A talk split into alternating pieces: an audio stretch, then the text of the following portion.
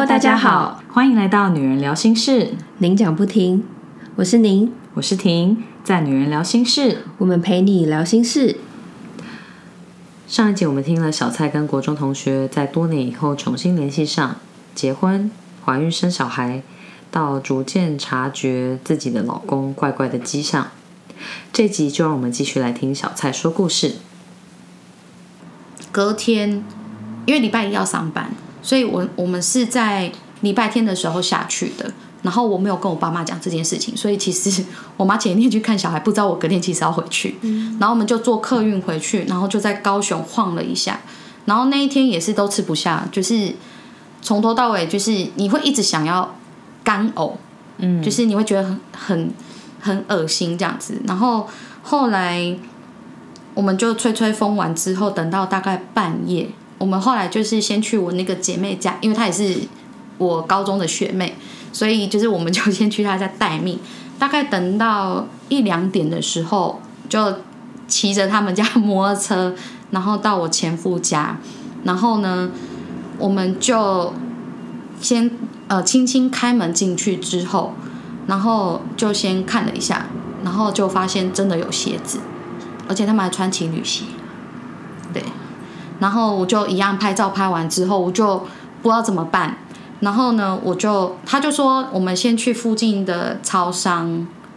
他说你先缓一下。他就说，如果你决定要抓他的话，那就是看说你是要报警还是请你的爸爸妈妈来帮你。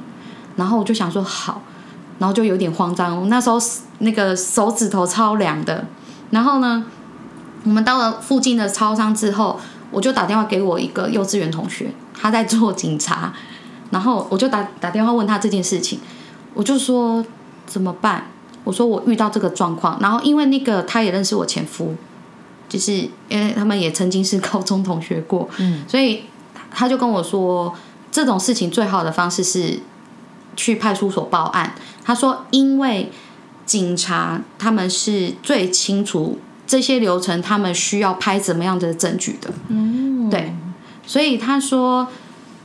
我建议你啦，因为他那时候在值班，他就说我建议你就直接去派出所报案。然后我就说，可是他他是军官呢，我就说如果我去报案，他是不是有案底？那是不是就会害到他可能没有工作？嗯嗯。然后他就说，你管他那么多，你去报案就对了。然后我就想了很久，然后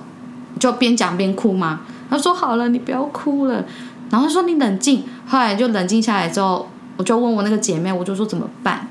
他就说看你。他说：“如果是我，因为他经验丰富，所以他慢慢讲。他说：如果是我，我觉得有一就会有二，有二就会有三。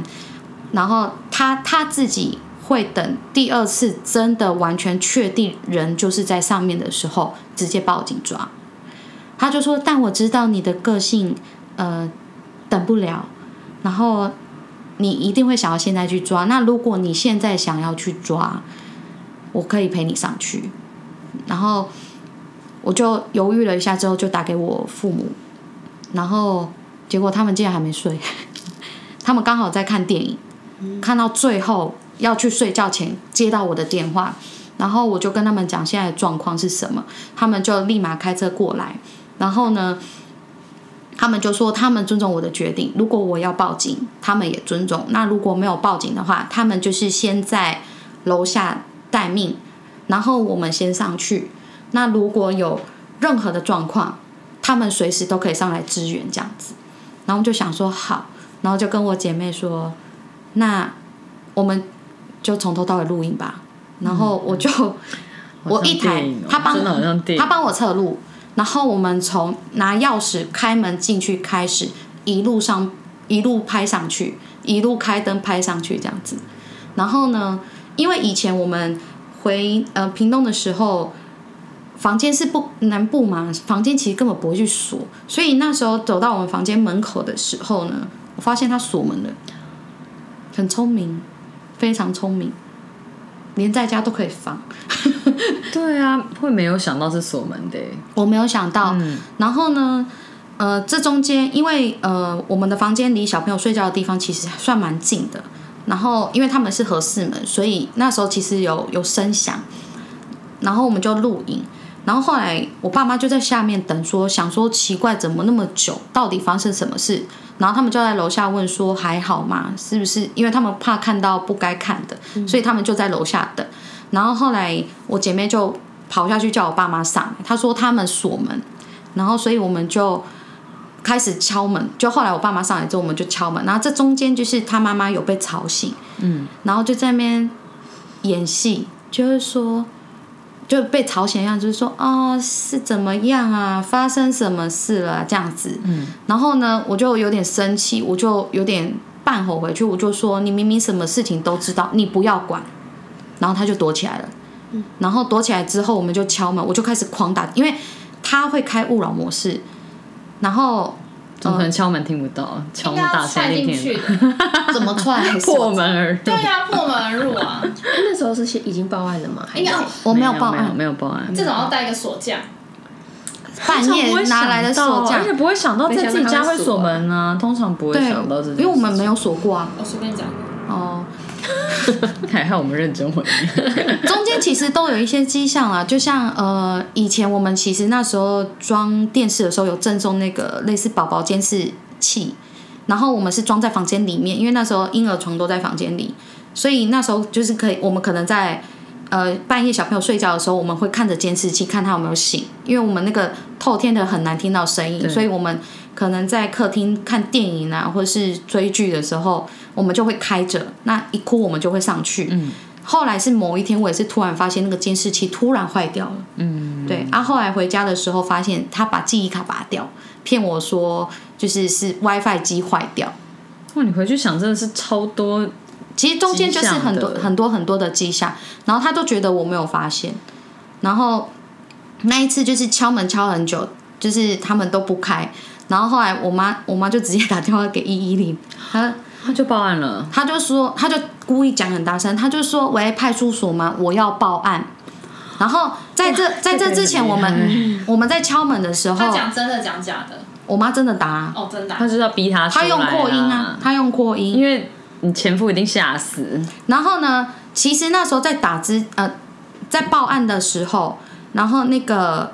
里面有传出声音，他就说等一下，我在穿衣服，用台语啊，我在请纱。然后我就跟我妈说，她说她在穿衣服啦。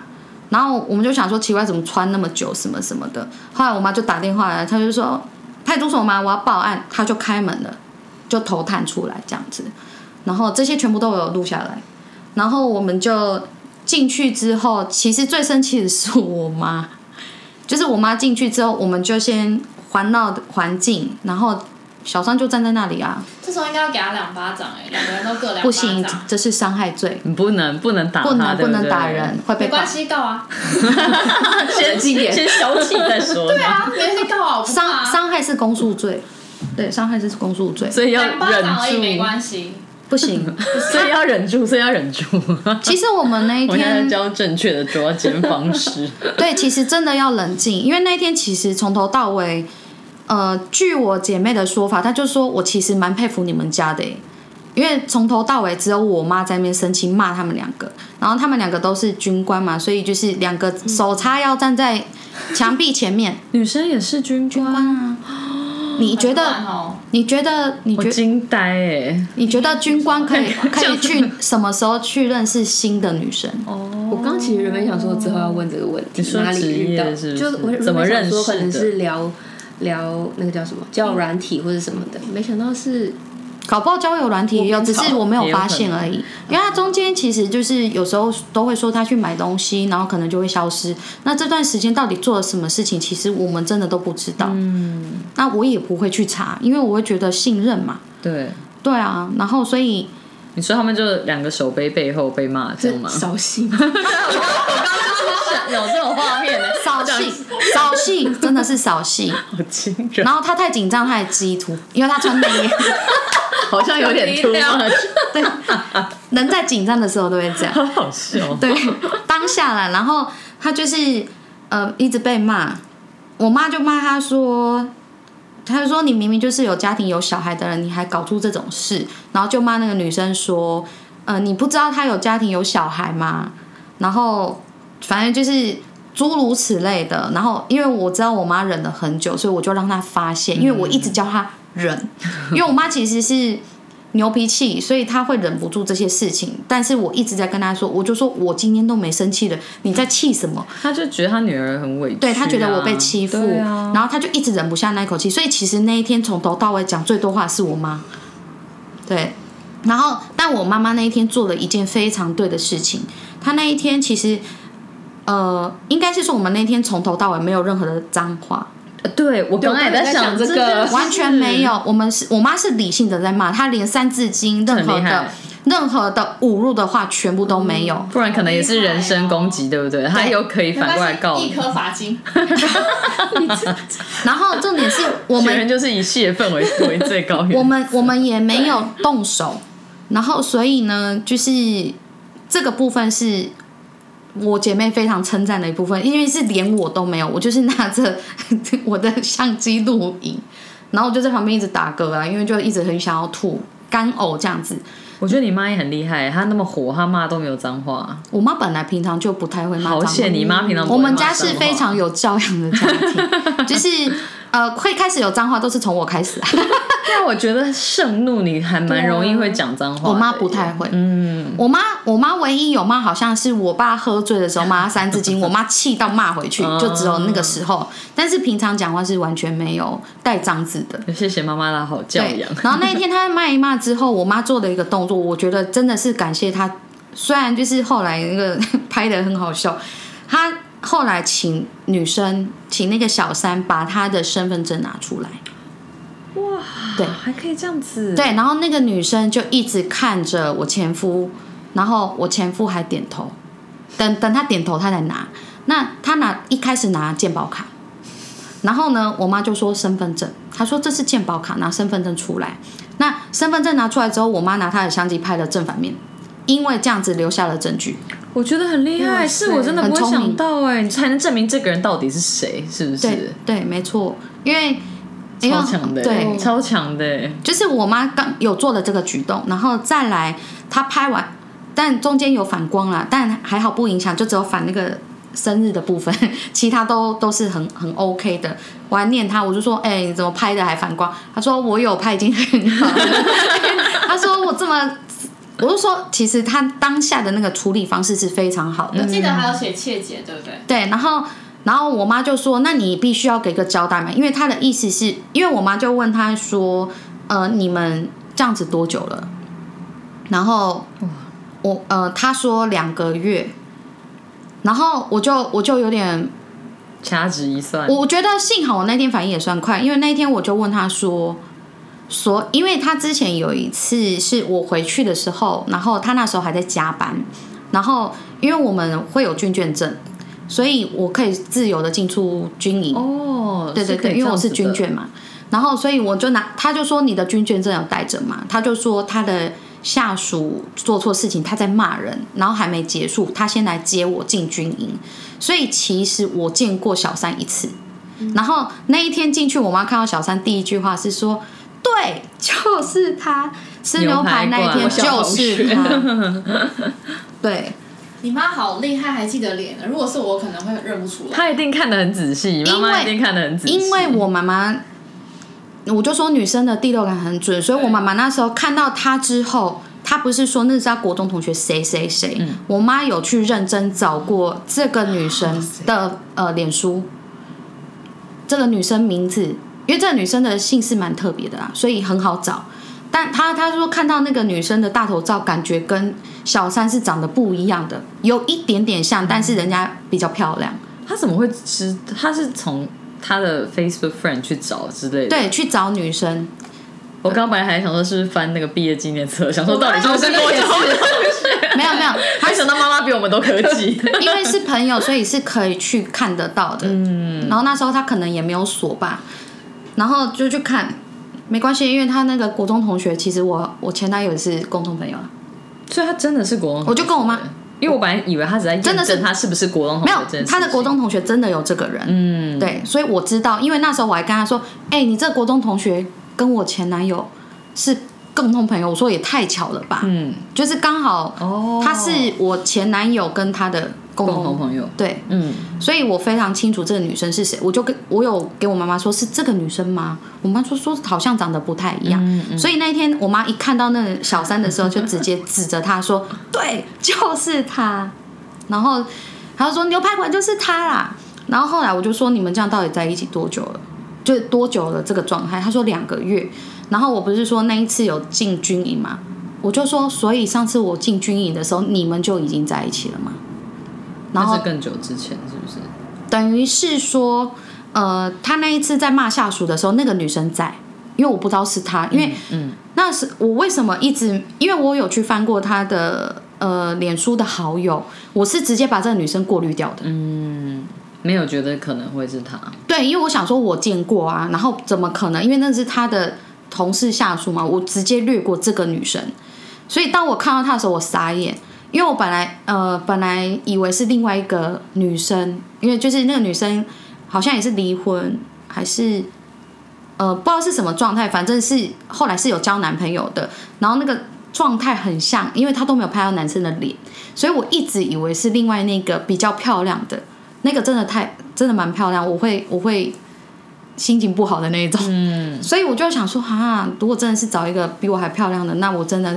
其实我会觉得很羞愧啊，我会觉得很丢脸。然后后来看到是这个小三之后，我就纳闷了，我想说，嗯，好，你的眼光真的是蛮微妙的，有机会可以分享给你们看一下。然后呃，他们两个就被我妈骂，然后因为我就发现，其其实我那时候早就看过这个女生了。然后后来这件事情，我妈就说：“你给一个交代嘛。如果说你你们之后没有要再，她就说不会再有下次了。然后我妈就说：那你要给个交代，你写个切结书什么的。所以后来那一天，她自己选择写了切结书，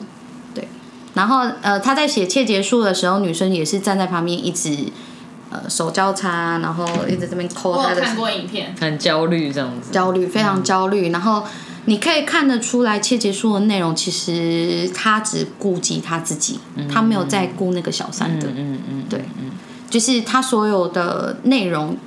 就是还被我妈改过。我妈就说：“哎、你这样写不合理。”所以当时的切结书其实它是一个非常有力的证据，因为时间、地点在哪里、跟谁，然后证人全部都是签名盖章的。哇塞，真的好哦，就是我们确认完内容，然后而且他还给给人家乱涂改，我妈就说你这个涂改的太多了，你重写一张，然后就写在真的完全空白的纸上面，然后写完之后，全部的人，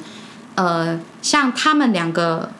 就是都要写名字、身份证字号跟那个户籍地址，嗯，然后盖章用手印盖，哎，哪来的那个印？家里的印家里有印泥啊，哦，我我的那个我我随身携带我的印章，我印章上面也有印泥，嗯，就是每个人都是签名盖手印的，所以这是非常有力的一个证据。嗯，然后那一天最后离开的时候，呃，我是被骂说很笨啊，因为我那天后来就直接离开了，然后我姐妹就说你应该留下来，因为我那天最后只对小三讲了一句话，我就说我就直接看着他，然后我就说你现在立刻马上滚出我家，然后他呃。他后来应该是东西拿一拿就走，但是应该还有再回去，因为他所有东西都在屏东啊。他们的上班地点不是在那边，为什么我敢抓？是因为第一个鞋子在，人应该就会在，因为他平他不是当地人，对他不是当地人。认得出鞋子，我也觉得蛮厉害。我觉得我可能认不出鞋子。我还骂我妈，我还跟我妈说：“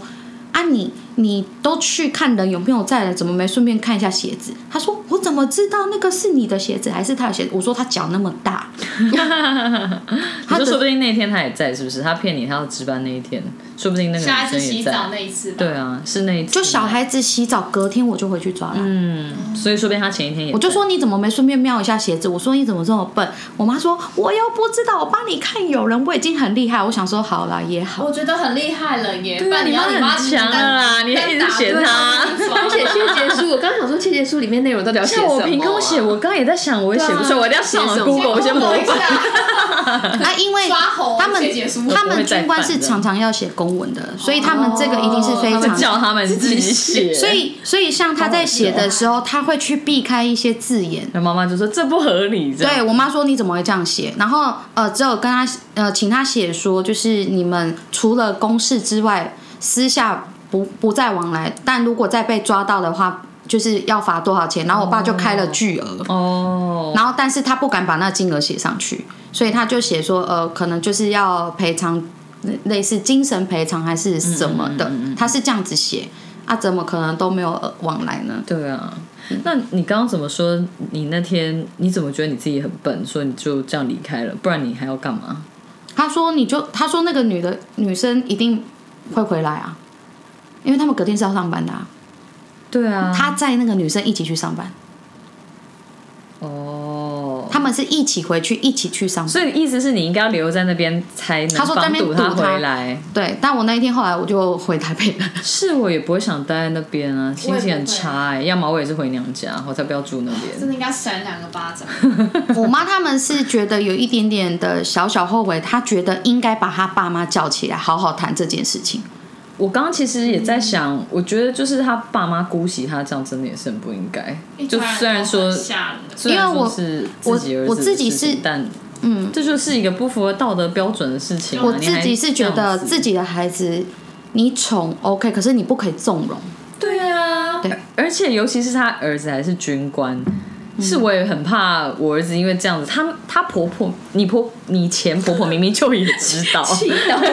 你前婆婆明明就也知道，他讲电话的时候他就有讲啊，对不对？他从头到尾电话他就有讲说啊，但是他是军官，如果被发现不好嗯什么的，他不是有讲吗我？前夫其实是一个妈宝啊，因为他从认识我叫他妈妈叫叫我叫他妈都叫妈咪啊，叫他爸都叫爸比啊，所以他每次开都他都会把责任推到他妈妈，他说妈咪说什么，妈咪说什么，妈咪说什么。所以，如果奉劝女生呢、如果你遇到另外一半 开口闭口都是妈咪或是妈妈的话，要小心一点。我真的，妈怎样，我妈怎样。对我妈说什么，我妈叫我赶快回家吃饭，呃，要不然就是都请妈妈帮忙处理有的有的没有的事情，那可能就真的要注意，因为以后所有出事通常都是会要妈妈出来出面处理的，真的。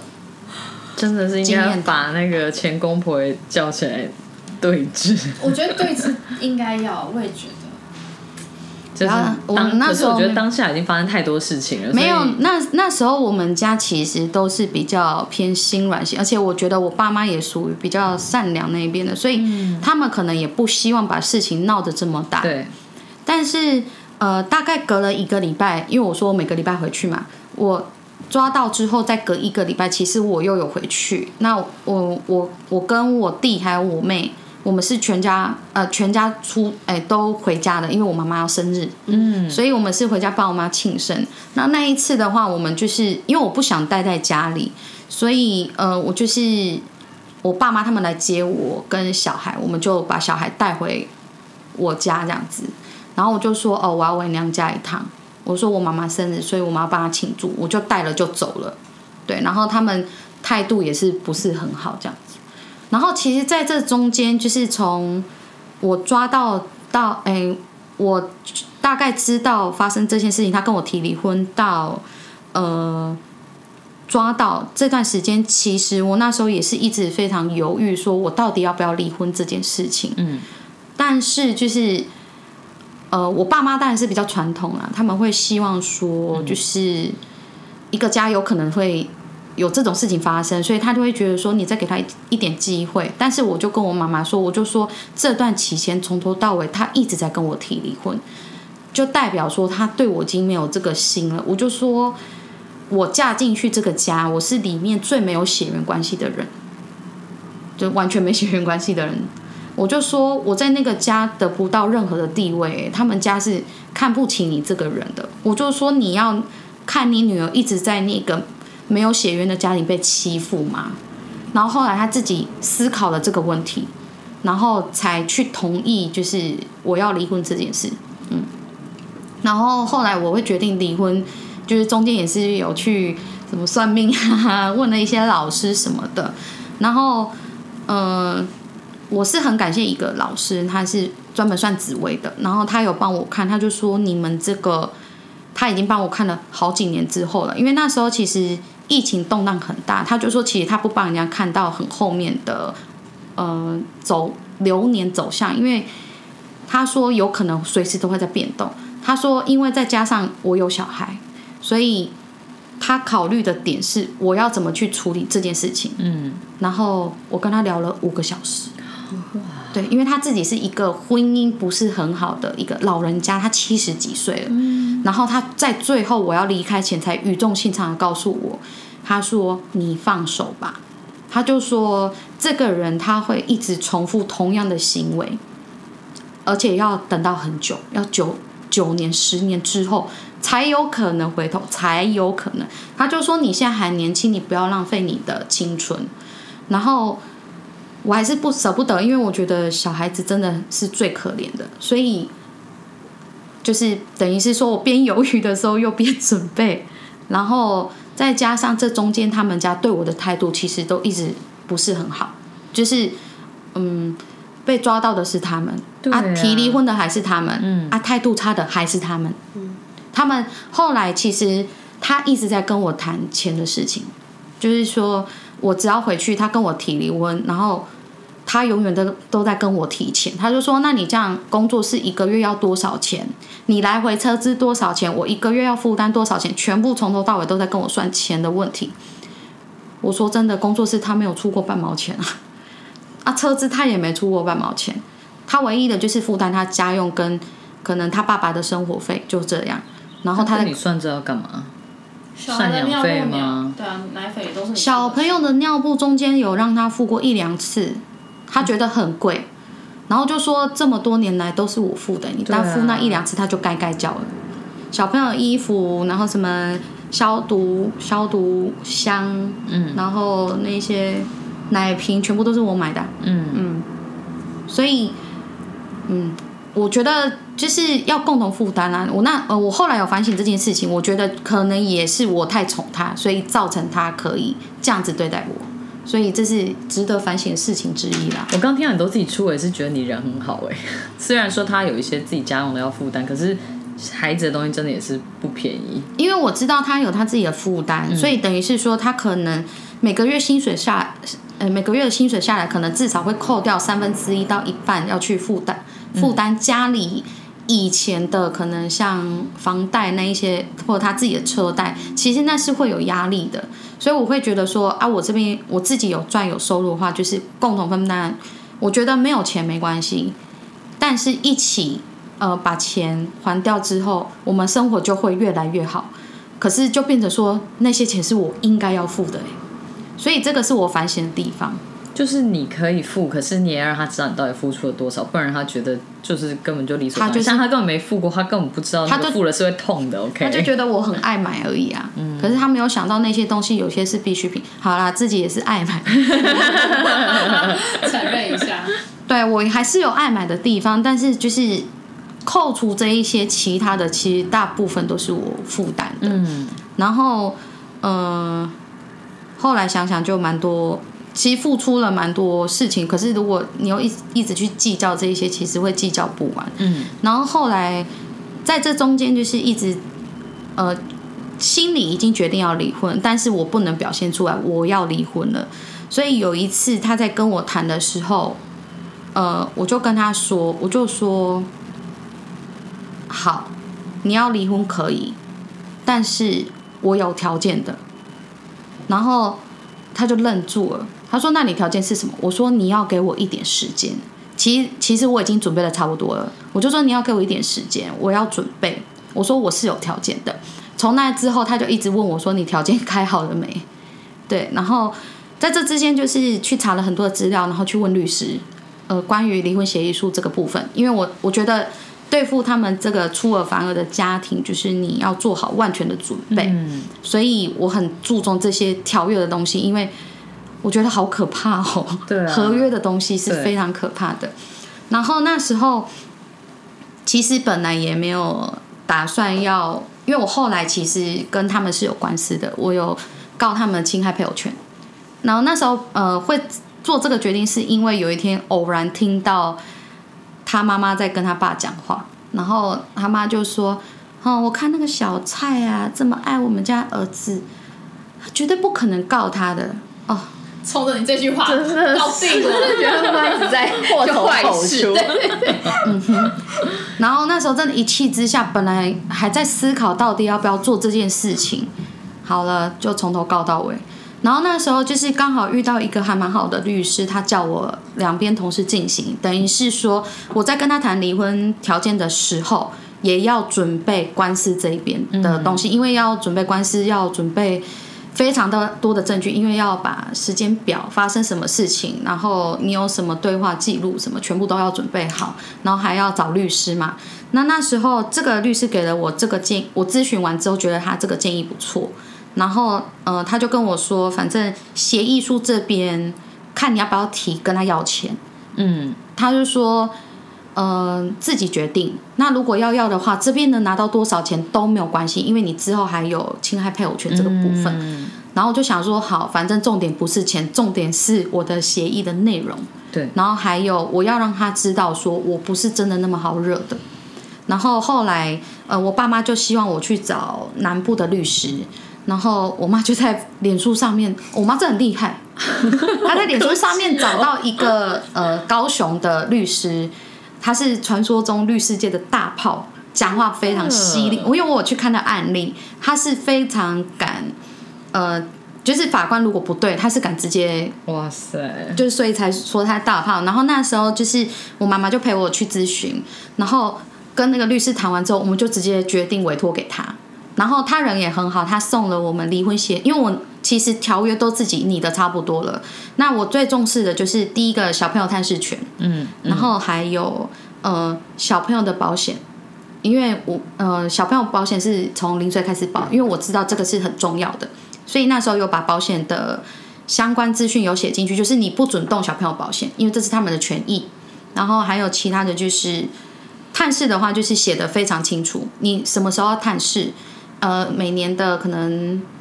第一年在他们家，过年在他们家，第二呃就是偶数年、奇数年这些都要写的很清楚，清真的要写的清清楚楚，因为如果你写模棱两可，很多就是会对违约，对。然后还有我有什么条件就全部拟好，然后他律师又说你这其实写的差不多了，我再帮你就是写的很正式一点。嗯嗯然后后来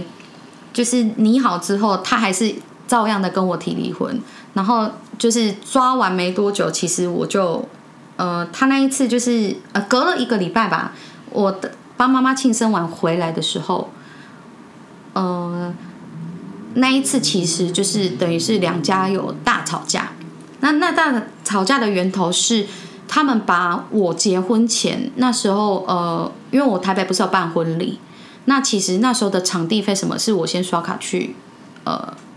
定金那些都是我先刷卡的，他没有付任何一毛钱。嗯，所以那时候其实有一笔卡在在婚礼前，其实他有呃借了一笔钱，然后帮我还了这笔卡债，然后是很感谢他没有错。但呢，那一次他妈妈就拿了这笔钱出来讲，因为我爸妈不知道，然后他就拿出来想说可以混为一谈，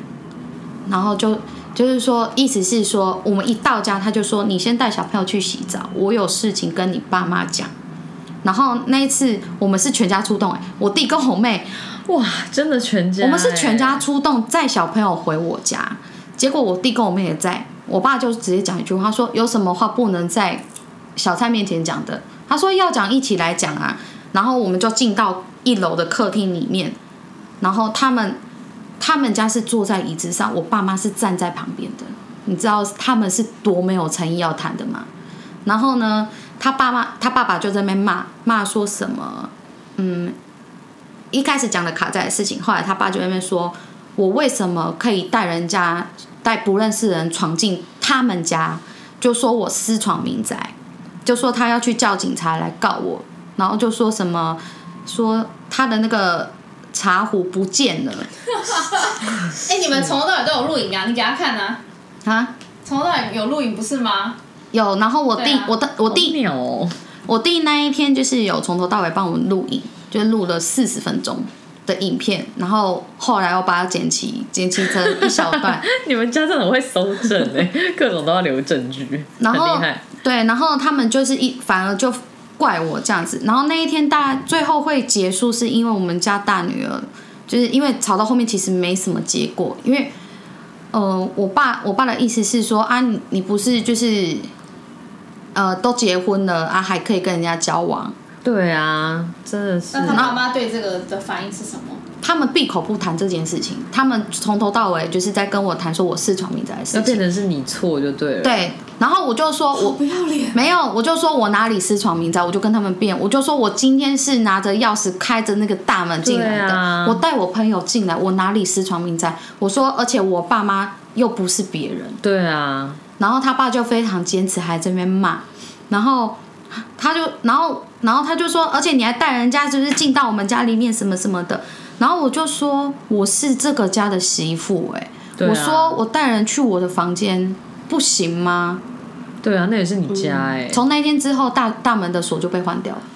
对，那一天之后没关，系，都收证完了。对对对，收证完了。然夸后哦，那一天最后就是被我大女儿在那边，他说：“妈妈不是说要帮我洗澡吗？什么时候帮我洗澡？”结束了。就是后来大家冷静下来之后，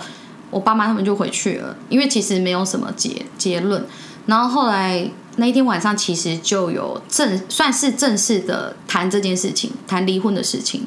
然后呃，刚开始就是前面就讲一些有的没有的，然后他妈妈又在那边怪说，呃，就叫你不要在台北开啊，你就硬要在台北开。然后我心里想说，不是你同意的吗？你还说，呃，k k k，然后说什么去台北开比较好什么的，是你这样讲，然后你最后又改口说，是我坚持在台北开，我傻眼啊！然后他们现在都是后来就都要怪你就对了，他们都不是他们家的错，都对是你的错。对，然后呃，在谈的时候，他也是一直在跟我谈钱的事情。我就说，那你现在想怎么样嘛？你讲清楚。然后其实那时候也是为了保护我自己，所以我有开手机录音，对我有开着。然后呃，我相信他也有开，因为他他算是、嗯看很多电影的人，嗯 对。然后后来呃，他就说他要跟我离婚，我就说好，你要离婚可以。然后我就说，但是我有条件。他说，那你条件是什么？然后我就想了一下，然后我就反问他，我就说，那你的条件是什么？哦，这是老师教我的心理学对战，对不起。要反问对 要方是不先反问？然后他就跟我提他们的条件，第一个就是他们要监护权，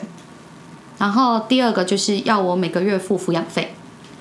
然后呢，我就我就说那还有吗？他说没有了，然后就说好，我说就这两个，他说对，然后我说好，第一个你们要监护权，监护权给你们，然后。因为呃这件事情我们早就考虑到了，因为他们要监护权就是要抚养费，嗯他们打这个算盘，他们就是都要跟我谈钱的事情，所以那时候我我跟我妈讨论了很久很久，就是因为我们有考虑到很多的状况。第一个，我一个人在台北开工作室，对而且我才刚开，然后我没有办法在工作的同时又疫情，然后还在顾两个小孩，嗯，就是会，而且我不想要让，因为两个都女生，我不希望他们两个是分开的，因为他们两个很还蛮互补的，嗯，对，然后所以讨论的最终结果是，他们他们刚好要监护权，我就直接二话不说说好，监护权给你们。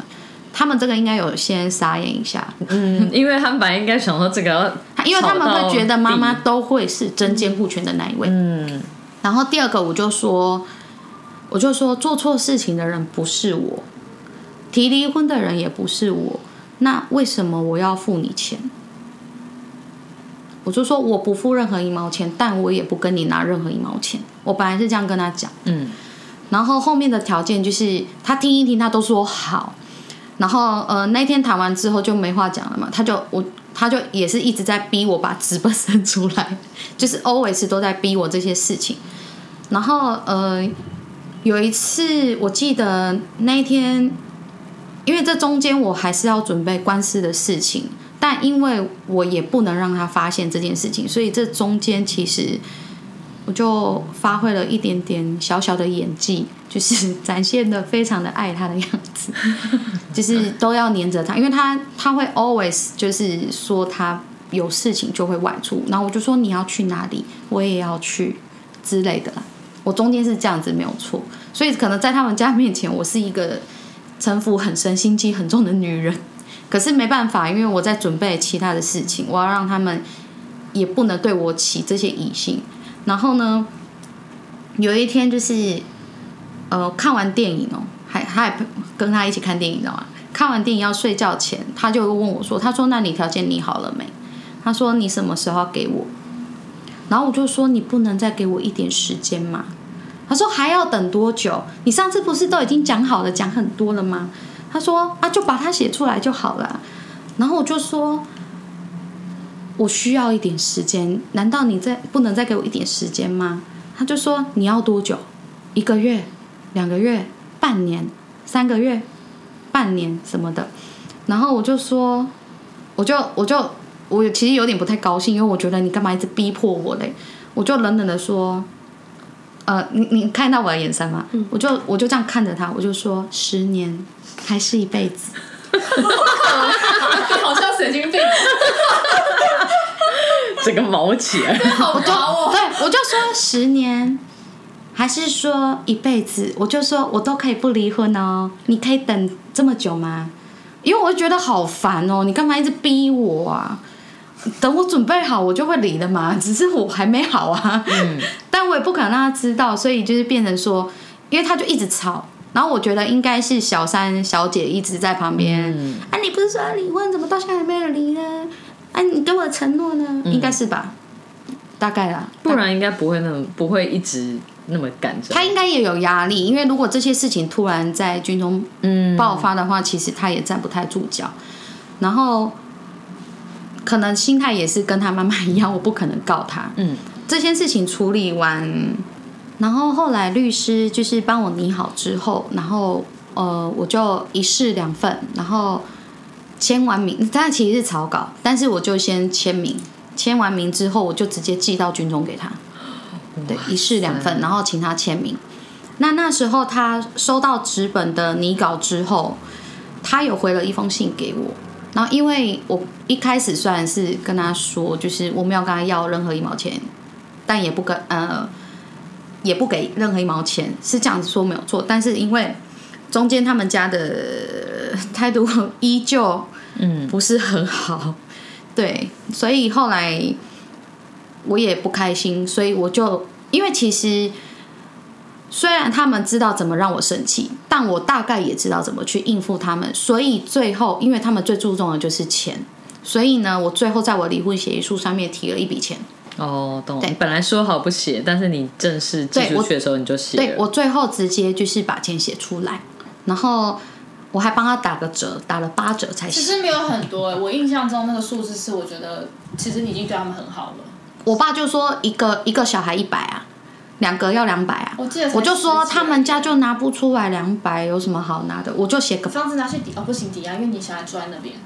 对啊，你就给他八折。没有会提这个钱，最主要的目的是为了让他们忽略其他的条件，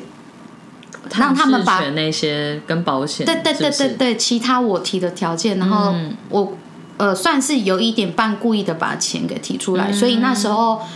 呃，就突然闪过，因为我之前有去算命嘛，闪过有一个老师，我就、呃那时候也有问老师说，老师我可以跟他打官司吗？老师说可以啊。我说那我要提多少钱？那时候老师就直接叫我，他就说你不要写一百，你给他打个八折，写八十。然后那时候其实没有想那么多，所以当我真的确定要写这个金额的时候，我是直接写了八十，其实真的没有很多。这真的没有很多。没有，你后后来还被砍，对不对？没有啊，我有被砍吗我本来就是要让他砍用的。嗯，对嘛，他我就要八十去砍，因为那根本就不是你的重点，你是让他不要再去纠结其他的对对我。等于是有点。点用钱来转移他们的注意力，所以那时候我就写了八十，那他们马上就回函了，他就写了一，就是用还用打字的，打了一封回函寄回来给我。十八嘛，啊，他砍砍，他砍呃他的意思是说他的信贷就只能呃再借二十，嗯，嗯，然后呃因为他的意思是说，我们离婚的时候，哎，那时候还没离，他那时候就是打算直接，意思是说他只能再贷二十，所以他只愿意给我二十。然后我就说，呃，如果依照常理，就是你八十万，如果扣掉我那时候的卡债，再扣掉，因为后来，嗯、我开工作室没多久，他们就是要跟房子借二胎，然后有借了一笔钱，呃，他们要借一笔钱，然后那时候我就跟他说，因为疫情的关系，就是我想要你你们既然要借，那顺便帮我借一点点，我要周转用的。然后一开始我本来是说五万嘛，后来呃他就说妈咪说够吗？然后我就说 我就说顶多十万，然后后来就是等于是说他们要我呃本金呃等于是说他们帮我借的这十万，我是利息都要付的，嗯，然后就想说哦好要付就付啊，因为这是我另外要借的嘛，等于是说他们多借一些，然后分一些给我，对，所以那时候他有跟我谈说，就是本金加利息，就是每个月多给他妈咪两千块好吗？啊，因为我想说，我本来就每个月都会给他妈妈，就是生活就是费顾小朋友的钱，然后还有呃一些育儿津贴什么的，我都会凑整数给他，等于是说每个月是给整数的，然后变成应该了，没给就就生气的那一种，所以后来呃我就把这笔钱，等于是说他。我就跟他说，你八十万扣掉那个卡再加这笔钱，应该是剩二十五啊。那为什么你给我只愿意给我二十？我就说再怎么扣，是我算数有问题，还是你算数有问题？然后后来最后谈妥，是因为他自己生气了，他就更又更小灯许他就说好嘛，那就是给你一笔二十，那剩下再多给你十万啦。然后因为因为扣完是二十五嘛，啊，他就再多给我五万的意思。我不懂他逻辑是什么？为什么为什么还要往上加？因为我我讲的很慢，那时候我我后来是跟他用电话里面谈的，我收到之后好像隔隔一天还是当天，我就跟他说我收到了，然后我有跟律师讨论，然后就是把其他条件调呃谈完之后，最后就是在谈钱的事情，然后呃他到底扣多少，我觉得无所谓，可是我觉得要合理，嗯，我不想让他觉得说哦你随便讲讲我都说好，对，所以我才跟他说，我就说你八十万扣掉那些钱应该是二十五，扣掉五十五应该是二十五，是我算数有问题，还是是你算数有问题？所以他才会突然生气，然后就说好嘛，那就是呃一比二十直接给你，离婚的时候，然后那个剩下的剩下多给我五万，所以他剩下给我十万，但这十万要分二十期，每一期五千块给我。OK，然后我心里就想说，哇，多五万呢，好啊，虽然要分期，因为我觉得无所谓。然后他呃，最后就这样谈定了，然后我就把条件呃整个拟好改好之后，就是就寄给他。然后他本来是叫我回去南部跟他签，我就说我就说要签离婚协议书，当然是你上来跟我签。我说是你要跟我离婚的欸，嗯。然后我就说我有指定的见证人，嗯，对，呃，我呃我的见证人是我们那时候离婚的那个，哎，结婚的时候的，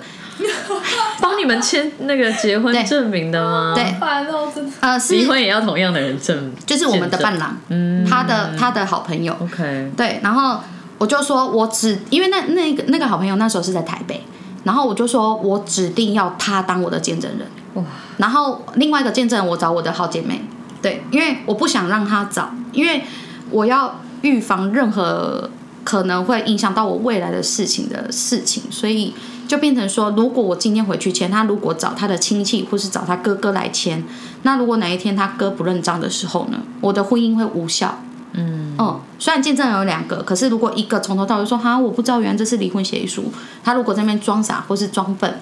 那造成我离婚协议书无效的状态下，我怎么办？天哪，要注意的事情也太多了吧？因为应付他们家要真的是叠对叠，嗯嗯，我跟他讲的任何一句话都要非常小心。嗯对，所以我只能在他们面前装我很无知、很笨，然后但殊不知我都在准备 这些东西。啊，因为没办法，就是应对他们家的人，因为你你想他们是表面表面对你非常和善，对你很好的、哦，私底下把你讲的很可怕，对，很难听的那一种，所以变成说我在应付他们的时候，我其实压力是非常大的。然后，所以后来就是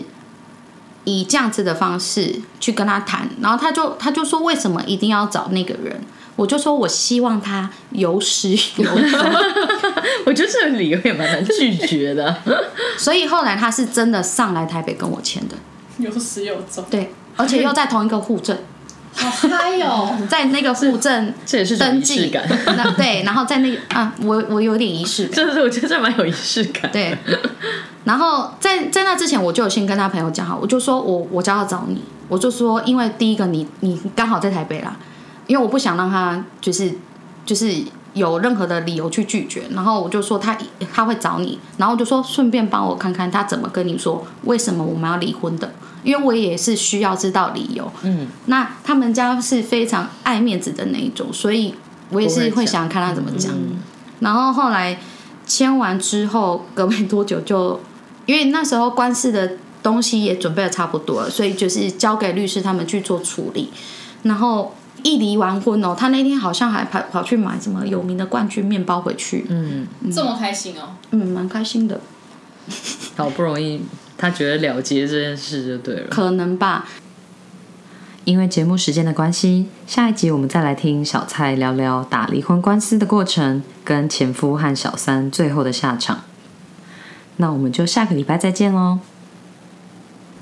如果你喜欢我们的声音、节目内容或我们分享的心事，欢迎订阅这个 podcast。如果你是用 Apple Podcast 收听，请给我们五颗星的评价，给我们鼓励哦。有任何话想对我们说，都可以写 email 给我们，或者是在 Facebook、IG 搜寻“女人聊心事”，您讲不停，就可以找到我们喽。我们经常会在 IG 开征求听众们意见和经验分享的调查系列，有兴趣参与调查的室友们，记得追踪我们的 IG，我们会把相关的连接放在 Podcast 的资讯栏中。女人聊心事，陪你聊心事，我们下次见，拜拜